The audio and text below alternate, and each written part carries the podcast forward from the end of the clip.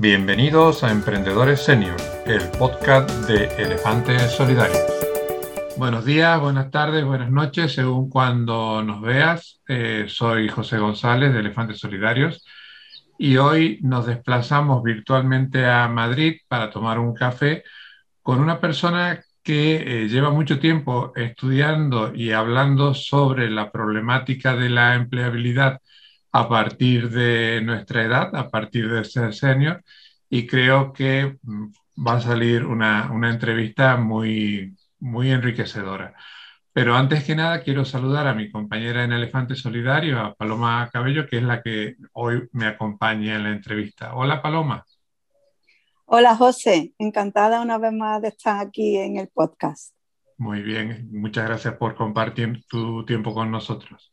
¿Y qué te parece si le damos la bienvenida a la, a la invitada? Por supuesto, Pilar Yacer, un placer.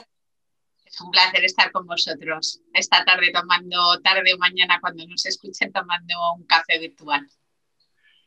Pilar, eh, tú llevas tiempo ya desde la parte docente o, la parte de, investigación, porque incluso has escrito sobre ello, eh, tratando la temática del emprendimiento o el post-despido de, personas que llevan tiempo en organizaciones.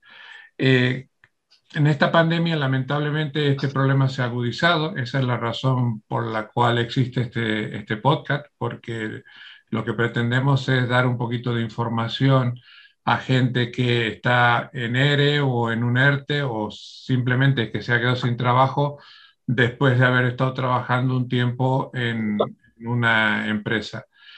Eh, ¿Cómo se prepara una persona que sabe que se va a quedar sin trabajo y ya tiene una determinada edad para afrontar ese, ese salto al vacío en muchos, en muchos casos, esa situación incierta? ¿Hay alguna forma de prepararlo? Muchas, pero yo creo que, que voy a empezar un poco cómo ha sido mi propia historia eh, yo soy casi uno de esos senior, tengo 48, pero senior ahora se considera a partir de 50 y mi carrera profesional ha sido asaltos. ¿Y asaltos qué significa?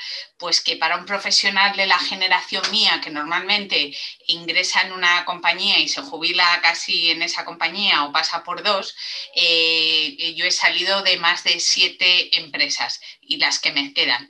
De tres me han despedido y por eso decidí de, la última que me despidieron, he pasado por empresas grandes, por multinacionales, por startup, he tenido también mi aventura después de la última vez que me despidieron, empecé como emprendedora y hace dos años, en el 2019, decidí escribir un libro que se titula Te van a despedir y lo sabes, en el que cuento de forma mm, con personajes lo que son las aventuras de, alguien que, le, van a despedir. Y aunque el título es, eh, y lo sabes, es porque toda mi experiencia, mi última experiencia profesional en CAT, en una empresa de selección, y puesto que me he dedicado muchos años a la selección, sigo viendo a muchas personas que en cuanto las veo entrar por la puerta o miro su currículum, su perfil en, en LinkedIn, yo sé que las van a despedir. Y ellos probablemente también y quizás de todas las generaciones a las que me he enfrentado, porque veo muchos jóvenes, sigo viendo eh, los pues, eh, de la edad intermedia y de 50 para arriba, eh, creo que lo sabemos. Por eso escribí este libro. En el libro lo que podemos encontrar, además, por cada una de las, o sea, porque es distinta la problemática de los juniors que la de los seniors, y también creo que también es diferente la de las mujeres, la de los emprendedores, por eso cada uno tiene, tiene un capítulo y recopilo lo que son los, los mejores mm, consejos o las, eh, o las cosas que uno tiene que hacer.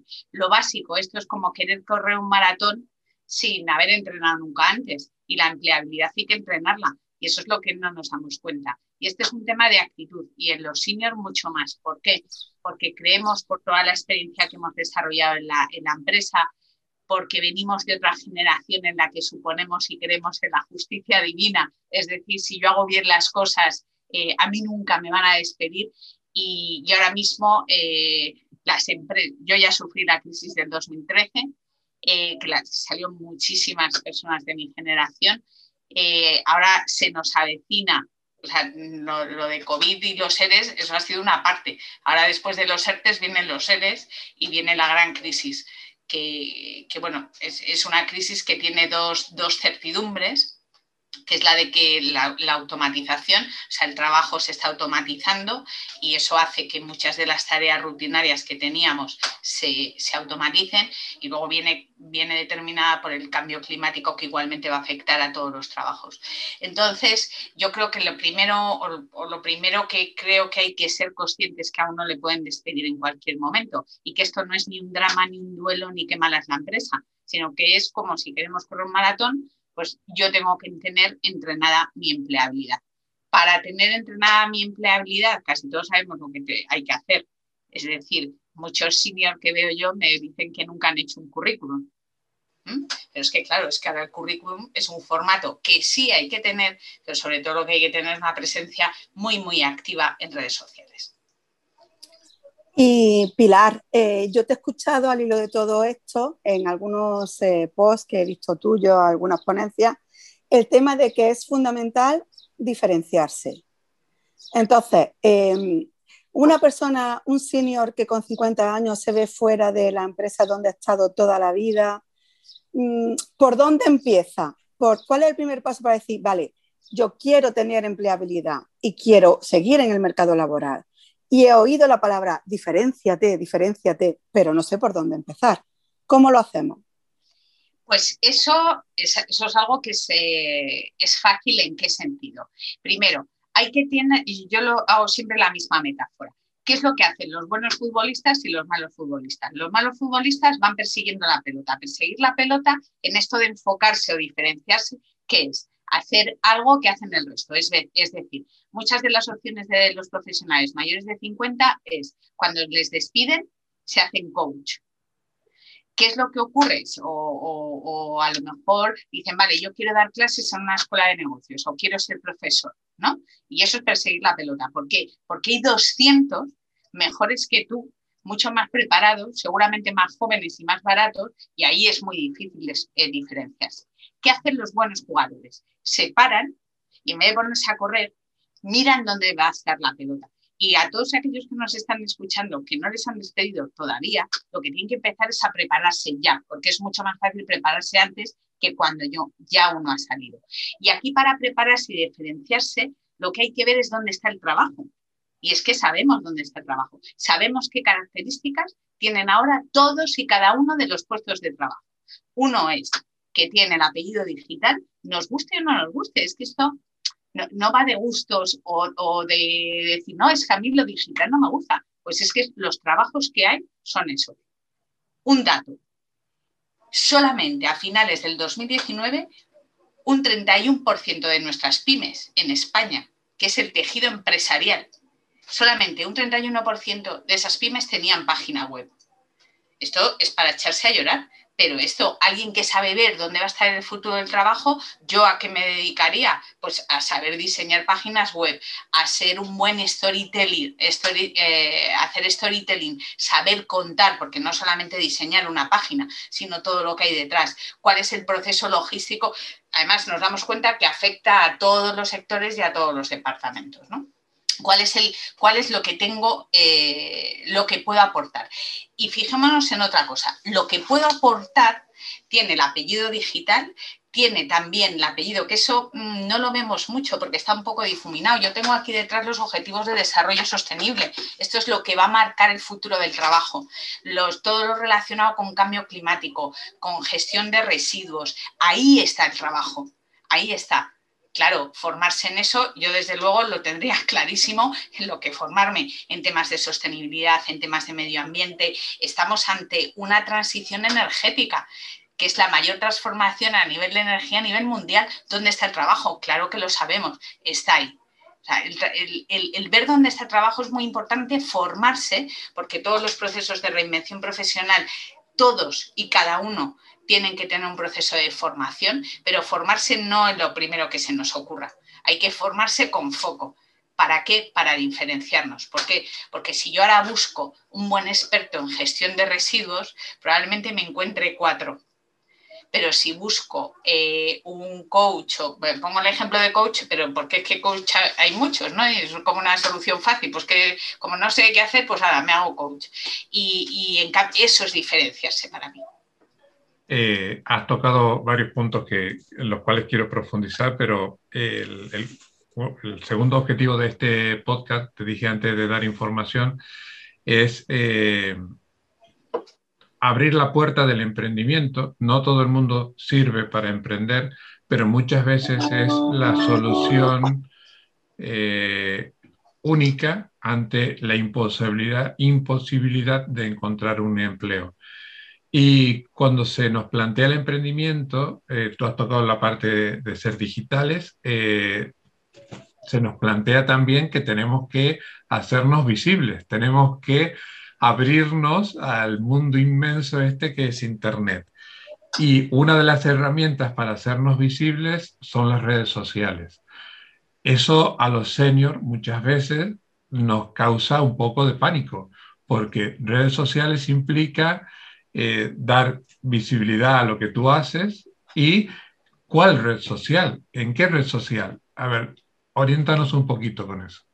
Vale. Igualmente en el, en el libro eh, tengo un capítulo específico para emprendedores. Y además, emprendedores yo lo escribo con H, porque es el que hace y no solamente sueña, que es muy típico del emprendedor, yo voy a hacer, yo voy a hacer, no, tú tienes que facturar. Yo he estado cinco años eh, como emprendedora, eh, justo además en el 2014, cuando en plena crisis, es un mundo que es durísimo y yo solamente la clave de, mi, éxito en esa experiencia fue que el último año mío de trabajo me lo dediqué a hacer eh, visitas comerciales, con lo cual mi red de contactos era enorme. Cualquiera, cualquier persona que se vaya a dedicar a emprender, como no tenga una buena red de contactos, eh, aunque tenga una muy buena idea, tiene muy pocas cosas que hacer. La buena red de contacto se consigue de dos formas. Se consigue de forma presencial o se consigue como me habéis localizado vosotros. ¿Por qué? Porque yo tengo una, gran presencia en redes. De hecho, el año pasado me dieron el top LinkedIn de, de 2020. Pero ¿por qué tengo una gran presencia en redes? Porque pienso en mi empleabilidad, clarísimamente y, que es parte de las competencias de cualquier profesional el mostrar lo que tiene, lo, que hace, en lo que es bueno, en lo que se diferencia eso es algo que la generación a partir de 50 años lo, ha, lo, ha, dejado. ¿En qué redes? En todas. En todas. ¿Por qué? Porque tú nunca sabes si quieres ser emprendedor si tu público, un 30% de, eh, de la población del planeta son millennials ¿Dónde están los millennials? ¿En Facebook? No. Están en Instagram y ahora en TikTok. Entonces, no es saber de las herramientas, es, no, hay que saber, hay, hay, que entenderlas y sobre todo hay que estar muy activos. Pasa mucho que, por ejemplo, sobre todo a partir de 50, los seniors, eh, cuando empiezan a estar activos, por ejemplo, en LinkedIn, significa que les han despedido clarísimamente, aunque no lo pongan en, pero clarísimamente. Yo lo tengo comprobado. En cuanto a alguien eh, que a lo mejor yo le había pedido una reunión o le había pedido verme eh, y nunca me contestaba y de repente me empieza a dar likes y empieza a estar activo, me, me dice que nos tomemos un café, ya sé que lo han despedido. Entonces, claro, no, no están las redes para eso. Esa es la sostenibilidad del empleo. Y para el empleo sobre todo, sobre todo, lo que hay que ver es dónde están los hábitos de los consumidores. Y es el siguiente libro que voy a, que voy a sacar, que es el... Em, ¿Por qué recursos humanos debería ser como Netflix? Y hablo del efecto Netflix. Eh, ¿Qué hace Netflix? Pues ha hecho eh, algo sencillísimo, que es entender los hábitos del consumo y anticiparse a los hábitos del consumo. Em, si soy emprendedor, mm, ¿puede tener la idea de montar un cine? Sí, claro que la puedes tener, pero ¿es eso lo que demandan los hábitos de consumo? No. Hay que ser muy realista. Es que, es que para ser emprendedor hace falta ser muy ambicioso, pero sobre todo muy realista. y ver dónde están esos hábitos de consumo. Si los hábitos de consumo ahora van por un consumo 100% online, lo que tengo que hacer, y además un consumo muy diferente, por ejemplo, las series que seguramente veíamos nosotros, Falcon Crest, Dallas, series de millones de episodios, de capítulos, eh, ahora las series son cortas, son muy variadas, son muy diferentes. Ese es el efecto Netflix. Eso es lo que está buscando una parte del consumo. Entonces, tenemos que adaptarnos cuando queramos emprender a esa parte. Las redes sociales fundamentales es, la, es el escaparate que tenemos. Es que, ¿cómo, ¿cómo vamos a ser visibles a alguien si no tenemos un escaparate? Y claro, cuando yo empecé a trabajar no había redes sociales. Ahora que hay este magnífico escaparate, me parece que es una, eh, no aprovechar una, una oportunidad el poder mostrar todo lo que sabemos hacer. Y antes has nombrado el tema de las mujeres, que tú crees que tienen unas características que las diferencian a la hora de enfrentarse al emprender o a la empleabilidad. Bueno, yo como mujer de 44 años y con un hijo pequeño, porque ahora no todas somos madres jóvenes, también hay madres más maduras, pues me toca de lleno. Y quería conocer, pues, eh, tu consejo de oro para madres emprendedoras a la hora de afrontar este proceso y de conciliar?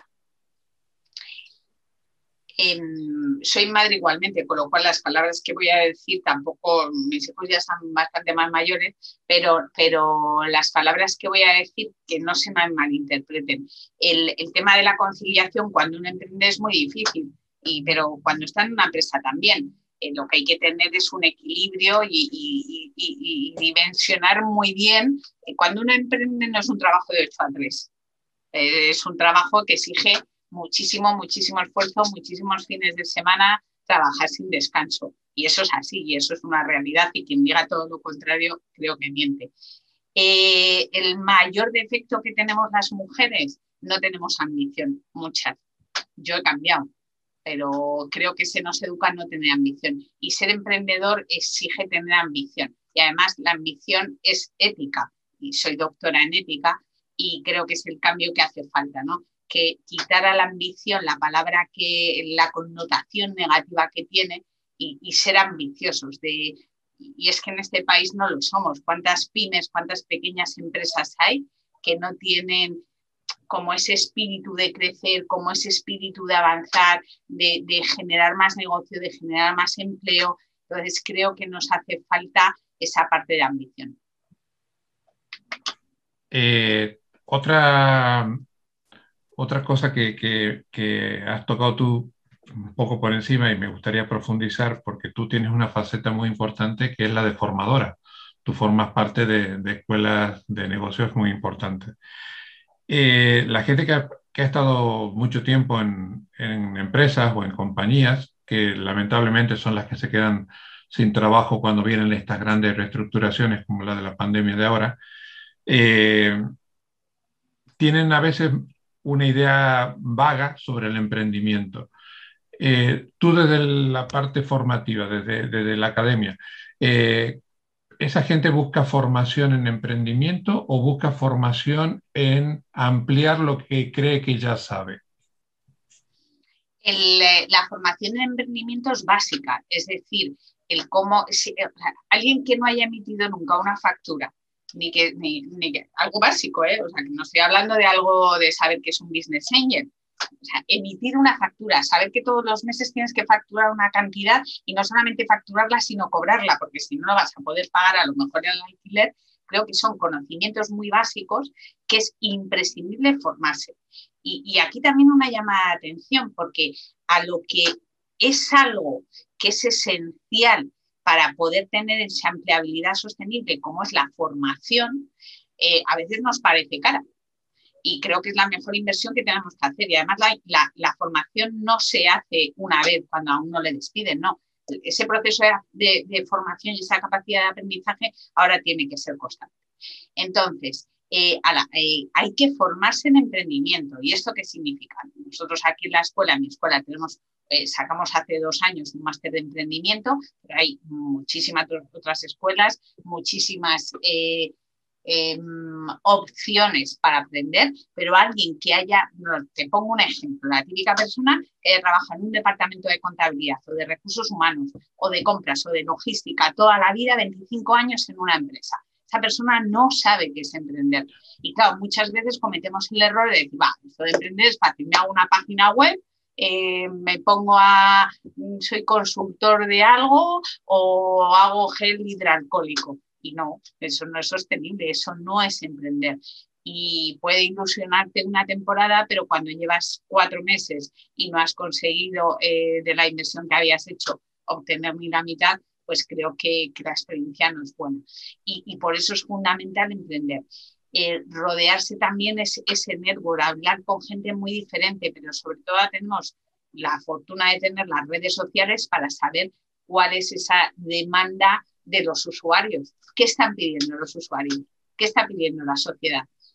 Y no nos olvidemos de eso. ¿eh? Hay algo que es importantísimo, que es eh, el, buscar el ikigai. Ikigai es una palabra japonesa que significa el, estado como de felicidad o bienestar. Busca, y tiene cuatro aspectos, busca hacer lo que te apasione, busca hacer lo que, lo que se te dé bien, porque en esta vida se nos, dan bien hacer algunas cosas. Busca hacer por lo, o sea, por lo que te paguen, por lo que te paguen, porque muchas veces, no lo sé, a mí me gusta eh, a mí no me podrían, aunque yo cocine de vez en cuando, no me podrían pagar por cocinar porque soy una pésima cocinera. Entonces a veces nos empeñamos en decir, no, pues con eso no te van a pagar.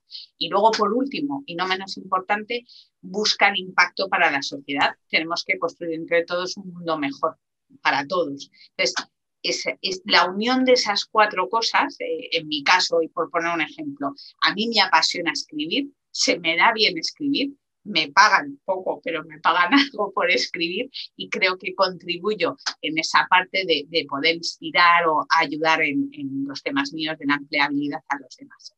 Ahora le doy paso a Paloma que te quiere hacer otra pregunta, pero quiero profundizar antes que nos vayamos de este tema en que lo que acabas de decir es fundamental, porque muchas veces una muy buena idea, una idea brillante de, negocio mal gestionada, se va al traste. Eh, y mucha gente, sobre todo cuando eh, al principio no se tiene financiación, como autónomo se pone en riesgo los pequeños o muchos ahorros o el patrimonio de cada emprendedor. Entonces, eh, lo que tú acabas de decir, de lo, considero fundamental. El formarse en el emprendimiento es tan importante como profundizar en los detalles de una muy buena idea de negocio. Ahora sí le doy paso a Paloma que, tiene otra pregunta. Sí, Pilar. Yo quería hablar ahora del edadismo en la empresa, porque, bueno, navegando por LinkedIn, hablando con personas en desempleo em, de estas edades, pues todos nos quejamos eh, eh, que es que directamente eh, quitan nuestro, nuestro currículum, mm, el robot no lo ven porque nacido en tal año, tal, tal. Tú además, como por tu parte de ética, de filosofía y has hecho estudios sobre la ética en las empresas, ¿crees que realmente en España existe un edadismo y cómo podemos luchar contra eso? Lo primero, el año de nacimiento no, es que no se pone en el currículum. Es que, son los básicos del armario. en el libro, y por eso escribí el libro, porque creo que, eh, que hay todavía muchas cosas que no somos conscientes. Igual que no se pone si somos hombres o mujeres en un currículum, o, antes era el, dónde vivimos, a qué le importa dónde vivimos, o la, el, código postal. Entonces, la fecha de nacimiento no se pone. Eh, Pero perdona, Pilar, es que eh, es el tema de los robots. Por ejemplo, si tú vas a página de grandes empresas que tienen sus propios formularios, sí. Eh, te lo pide, sí o sí. Tienes que poner el género, tienes que poner la fecha de nacimiento. Entonces, claro, ahí ya no, no podemos hacer nada. Claro, en el, vamos a ver, como me habías dicho en el currículum, o sea, primera cosa, es que, claro, ahí no se, no se debe poner, no se debe poner eh, datos que eh, siempre pensemos que nos puedan discriminar caso de las mujeres o diferentes cosas. Eh, ¿Que existe edadismo? Claro que existe, claro que existe. ¿Por qué? porque es como yo lo comparo, o sea, una empresa al final necesita eh, los mejores jugadores. Y los mejores jugadores, no siempre, los mejores jugadores, eh, hablo del terreno, imagínate, profesional para competir en unas Olimpiadas. ¿Qué es lo que sucede ahora? Ahora el mercado de trabajo desde la pandemia se ha reducido muchísimo, muchísimo, muchísimo. Y el tipo de vacantes que está ofreciendo, casi en un 80% de las vacantes que hay, están relacionadas con profesiones STEM. Profesiones relacionadas todas con el apellido digital. En ese, eh, en ese margen, que es donde hay muchísimo empleo, ahí hay muchísimo empleo, eh, las empresas... Eh, puede que solamente, y eso es una de las críticas que hacemos en el, libro blanco que presentamos, están mirando solamente al talento joven se están equivocando. ¿Por qué? Primero, porque el talento joven no se quiere casar con nuestras empresas. Segundo, porque están subiendo muchísimo los salarios. Y tercero, porque tienen un índice de rotación altísimo. Con lo cual, hay iniciativas maravillosas como la de la empresa Sepello, la que han hecho un programa para mujeres mayores de 45 años de STEM, la, diversidad de género y la diversidad de edad. Y, y, bueno, les está funcionando de maravilla el, que hay edadismo, hay edadismo, hay, hay, no hay diversidad de género en las empresas, eso ya te lo digo yo, y más cuando trabajas dentro. El, el algoritmo no es malo, ¿eh? ni la tecnología, lo es la persona que diseña. O sea, ¿quién diseña Paloma? Los requisitos que van en la página web para seleccionar ahí está la ética. Es que esto es muy importante y yo que soy especialista en ética y en humanismo digital, no me canso de decir que los algoritmos no son malos, ni los robots. Lo que no tienen ética son las personas que lo diseñan. Es decir, ¿quién ha diseñado ese formulario? ¿Dónde pone el género? Cuando además es un dato que es absolutamente de carácter personal y no se debe preguntar, ¿quién, eh, ¿quién ha diseñado eso? Entonces, claro que sí, y tenemos que ser plenamente conscientes y muy realistas de si en una oferta de empleo piden tres años de experiencia, tú aunque seas un senior maravilloso y estés dispuesto a bajarte el salario mucho, no te van a coger porque piden tres años de experiencia. Tendrás que entrar en la empresa por otro lado. Muchas gracias por tus consejos. Nos estamos quedando sin tiempo. Creo que daría para varios cafés virtuales tu, tu conocimiento y tu generosidad a la hora de compartirlos. Así que eh, no quiero terminar sin que la gente sepa cómo te encuentra, que, cuáles son tus coordenadas digitales. Pues como tengo un apellido de los eh, que en Internet no hay muchos, si me buscan simplemente en Google, Pilar Yacer, sale todos mis datos de, contacto, LinkedIn, estoy en todas las redes, Instagram, eh, Twitter, mm, en todas. Y además mm, siempre contesto. Paloma, ¿te ha quedado alguna pregunta por hacer rapidita?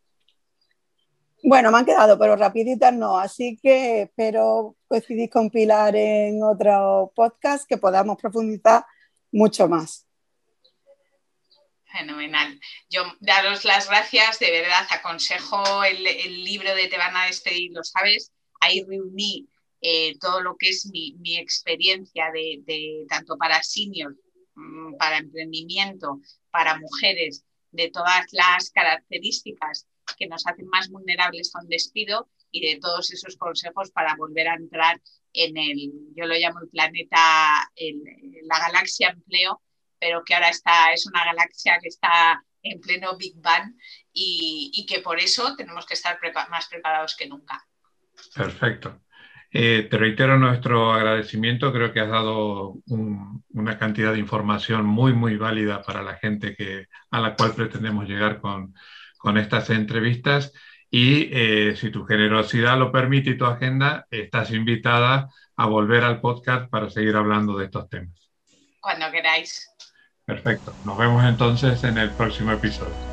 Gracias, Pilar. No te vayas todavía. Quiero pedirte un favor si te ha gustado el episodio, te pido que me invites un café. Sí, un café. Este proyecto lo queremos hacer sostenible y para ello necesitamos de nuestros oyentes. Elefantes Solidarios no tiene patrocinadores, por lo tanto queremos hacer sostenible este podcast con las donaciones de nuestros oyentes. En la descripción del episodio encontrarás un enlace a la plataforma Buy Me a Coffee nos podrás hacer una donación equivalente a un café. Eso hará que este proyecto sea sostenible. Mil gracias, te esperamos en el próximo episodio.